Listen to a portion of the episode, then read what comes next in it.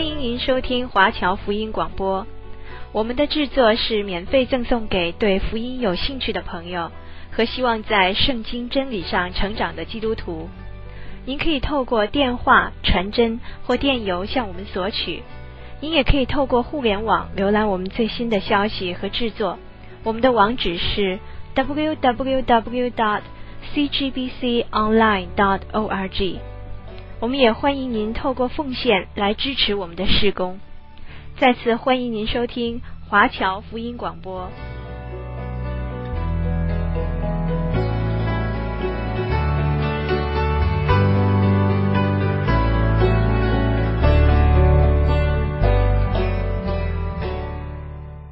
大家好，我是马尚秀马老师。我们今天呢要讲在八福里面的第六个福分，就是马太福音第五章第八节，讲到清心的人有福了，因为他们必能看见上帝。OK，这个这一节经文的话，你可以说是呃呃有另外几个字是真善美那个高维里牧师他讲的，就是静默思想神的话语。换句话来说，神的话语就如同是一个过滤器一样洁净我们。OK，所以这一节的经文里面的纯净哈，这个清新的人，在希腊文里面意思就是清洁。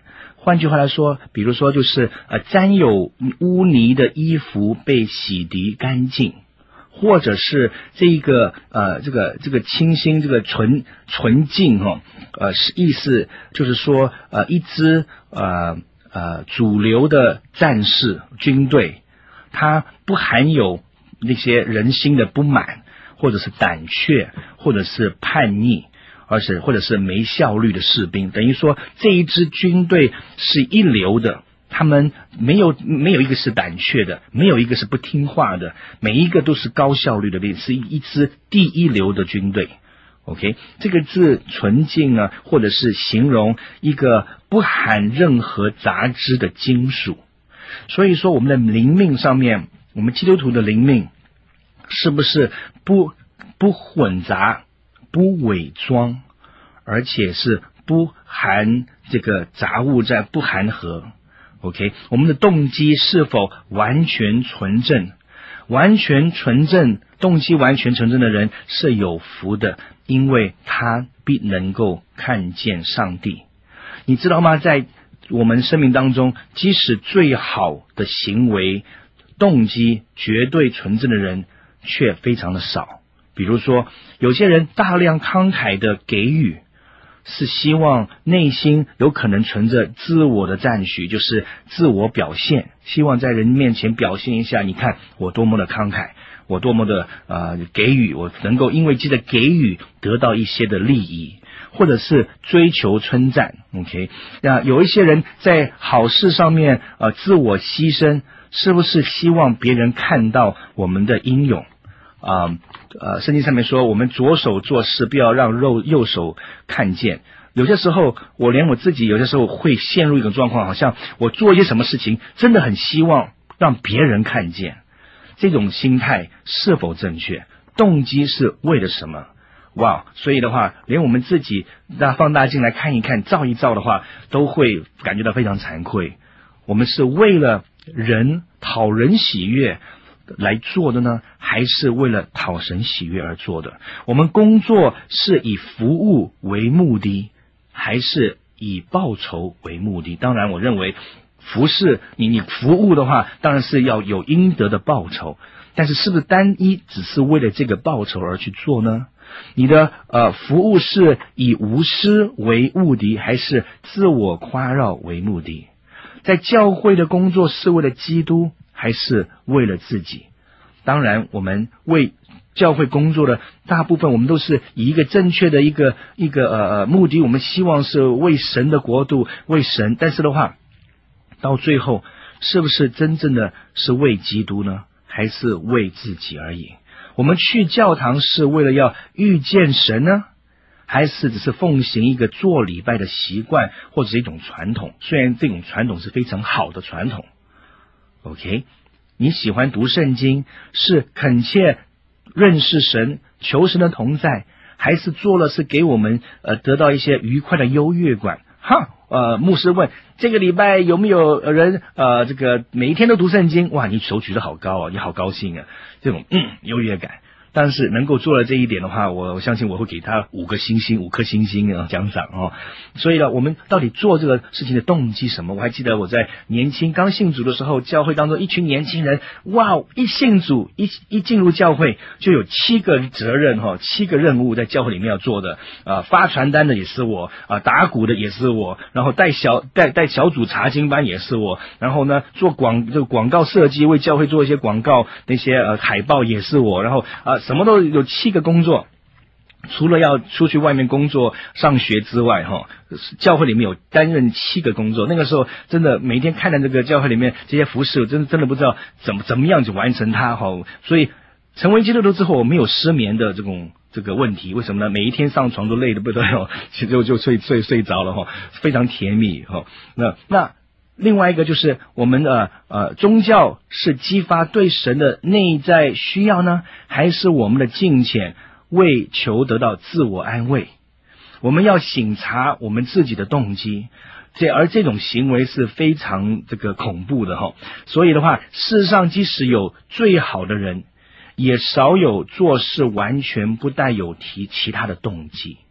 OK，所以清心的人有福了。他们必能够看见上帝，他们必能够看到上帝。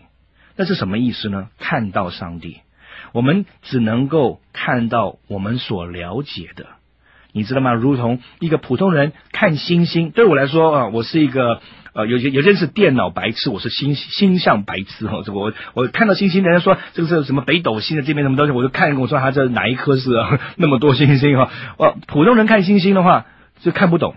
但是天文学家他认识每一颗的星星或者大部分的星星，可以称这些星星是他们的朋友。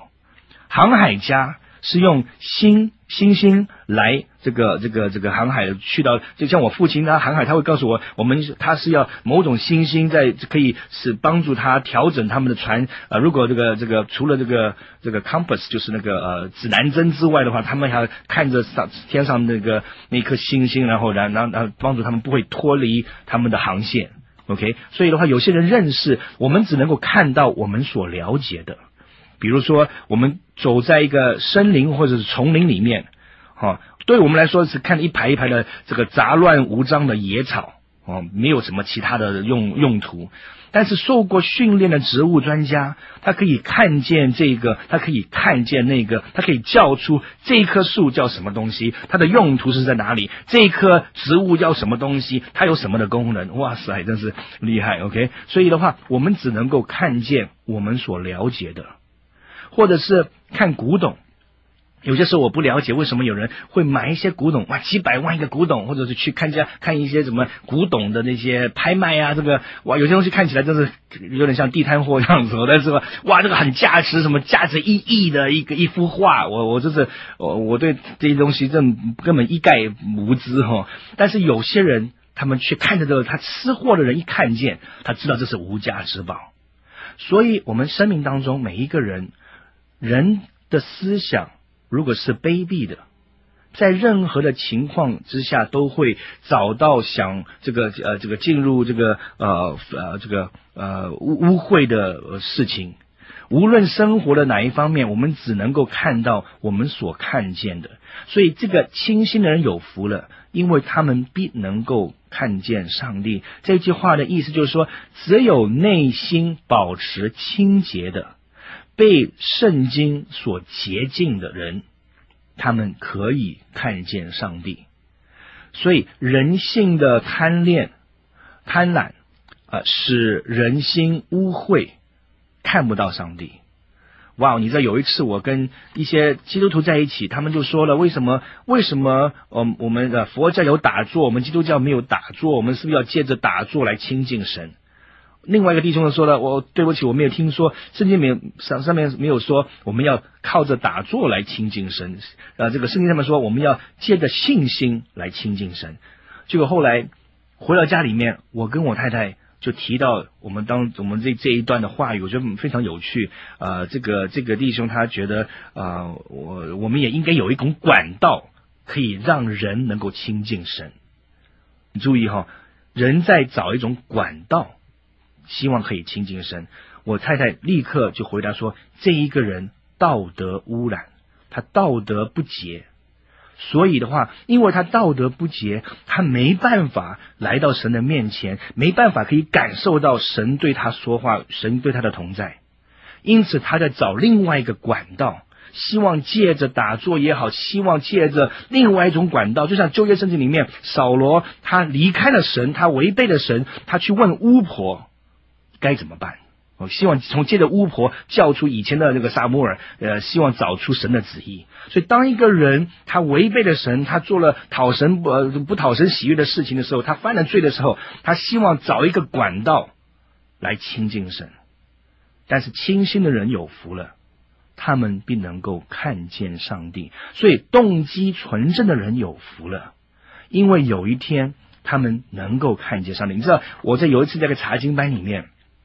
我就教导这个课程，在临出门口的时候，神感动我，再加上另外一句话，就是说，神会将他的旨意唯有彰显给爱他的人，而且请注意啊，请听啊，这句话，这是这次一百万的这个这个这个话语哦，OK？啊，你你能够得到的话，你就会得到如同得到中奖一样哈，所以清心的人有福了，不单是他们可以看见上帝。他们也可以看见神所看见的，他们不单只可以看见上帝，他们也可以看见神所看见的。我们休息一下，待会儿我们再继续这个主题。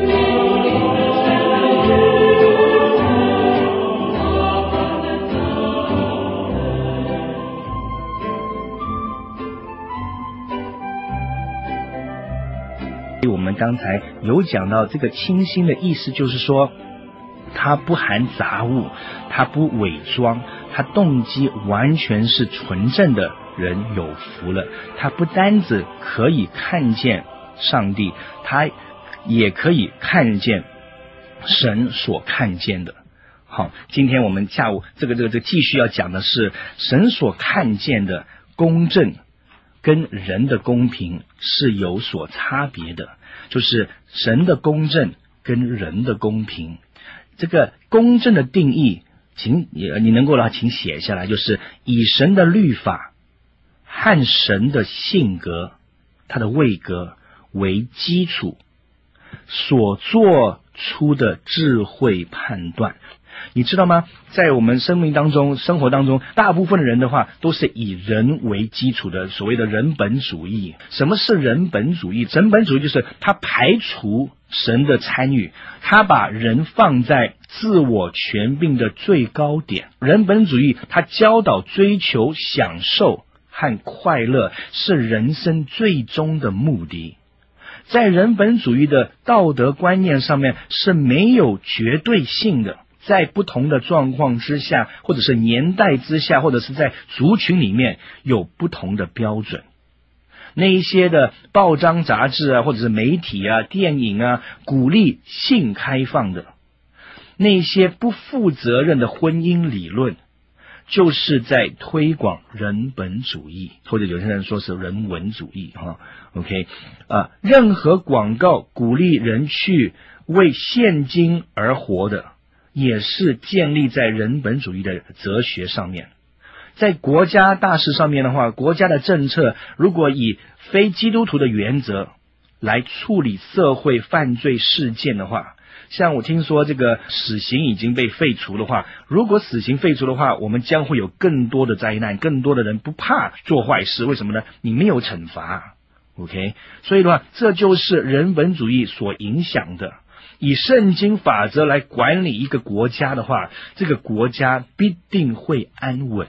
你知道吗？在圣经的生命记有讲到，摩西对以色列指明说：“我今日放在你们的面前是神的法则。神既然创造了人，神在圣经当中就教导我们。”如何管理我们这个这个社会的制度？要什么法则？呃，如果违法，应该怎么去呃赔偿？应该去做什么事情？你你杀人是故意杀人、有意杀人，他都圣经上面都有一个法律的制度。所以当时美国创国的时候，当时的牧师在这个政府里面占有非常的影响力，因为。他们美国政府当时以前创国的时候，是以圣经律法为基础为根基的，所以任何的国家，今天美国强大，不是因为他们是白种，因为神喜欢白种人，耶稣是蓝眼睛，不是。任何的国家，只要接受拥抱圣经里面的法则的话，来建立他们的社会制度的话，他们都会蒙福。所以今天我们要讲的是神的公正跟人的公平是不大一样的。那公正的话，你请请听一下这一句话哈，什么是公正？公正是神旨意和本性的彰显。哇，我好喜欢这一句话了。公正这两个字是神他的旨意和他的本性的彰显，因为公正就是神的旨意，公正就是神的本性。有些人说，马牧师，我我什么是呃神的旨意？我说行公正，神这是就是这这就是神的旨意。呃，我不是说我我一去哪里服侍，要去哪个国家传福音。我说你只要做个公正的人，你知道吗？为什么前几年我们在在台湾流行包青天？不是因为我们喜欢看古装戏，是因为当时的节目里面有一个人他执行公正，所以社会大众非常认同。现在教会里面要接受神的话语，神的旧约圣经里面他所讲的如何管理这个国家大事的话，依照神的律列典章来管理一个国家的话，神是公正的。公正，哇，我好喜欢这一段经经文哈。那我呃这个做个比较，什么是神的公正跟人的公平哈？大多数的人都要求公平，但是。完全的公平是要每一个人在同样的时间内得到同样的东西，那是不可能的。神是完全公正的。当人们专注在寻找公平的时候，就会错过了神的公正的补偿。OK，比如说现在我们看一看这个公正跟公平的差别哈。公正是基础在神普世性的。毫无选择性的原则上，而人的公平的基础是在大众的意愿上，因为经由社会的习俗而改变，经由这个传统而改变，或者是他的风俗而改变，神的法则是永远不改变的。好，公正使人在违背神的法则时候感觉到罪恶感。而公平会降低神的标准，为要清除人的罪恶感。哇哦，神的公正违背法则，人会感觉到罪恶感；但是人的公平，当我们降低是要降低神的标准，为了要清除呃这个人的罪恶感。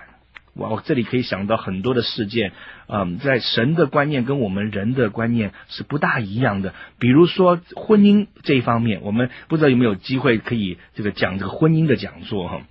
因为我后来在查考圣经里面，圣经里面从创世纪到启示录，没有一个地方是允许离婚的。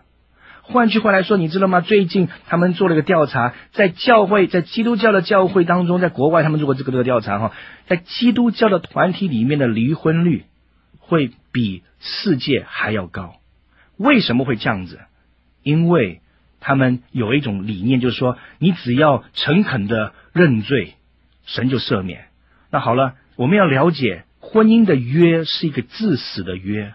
无论你是基督徒也好，非基督徒也好，当你立了一个约，因为是神造人，是神造婚姻。当一男一女他们结合在一起的时候，任何的国家、任何的族群，当他们结合在一起的话，在神的眼里，他就是二人成为一体了。就算他没有在神的面前呃所所立约，但是他们只要进入婚姻，这就是婚姻是神所订立的。所以圣经里面有讲到，神的原先计划就是当要两个人进入婚姻之后呢，他们是个自死的约，等于说当一方过世了之后，另外一方才能够跟别人结婚。那现在很多时候，因为两个基督徒进入婚姻里面，他们呃闹翻了，呃，然后他们受不了了，他们说没有爱了，他们要离婚了，要离开了。然后过一阵子，他在教会里面遇到另外一个弟兄或者一个一个姐妹，然后他们有感动，然后他们就呃交往，他们进入另外一个婚姻，他们为以前的婚姻而悔改了。那这个标准有点就是混乱，所以导致到最后。社会里面会那么多离婚率在基督徒当中，或者是基督徒根本不了解这个主题，这一个有关于婚姻上面的这些的神的约束，因为神非常重视婚姻这个婚约，因为神用婚约的关系来形容他对我们的救赎的关系，神对我们的救赎是不会改变的，神对以色列的爱是不会改变的。神称是以色列的这个这个这个丈夫啊，以色列的这个是他的新娘。神神有时候是会生他们的气，因为他们离弃神，神会生气，但是神永远不会遗弃他，离开他。教会是新娘，然后我们耶稣是新郎。耶稣为了教会而死，献上他的生命，所以耶稣要这个新娘，他不会改变心意。所以离婚破坏了。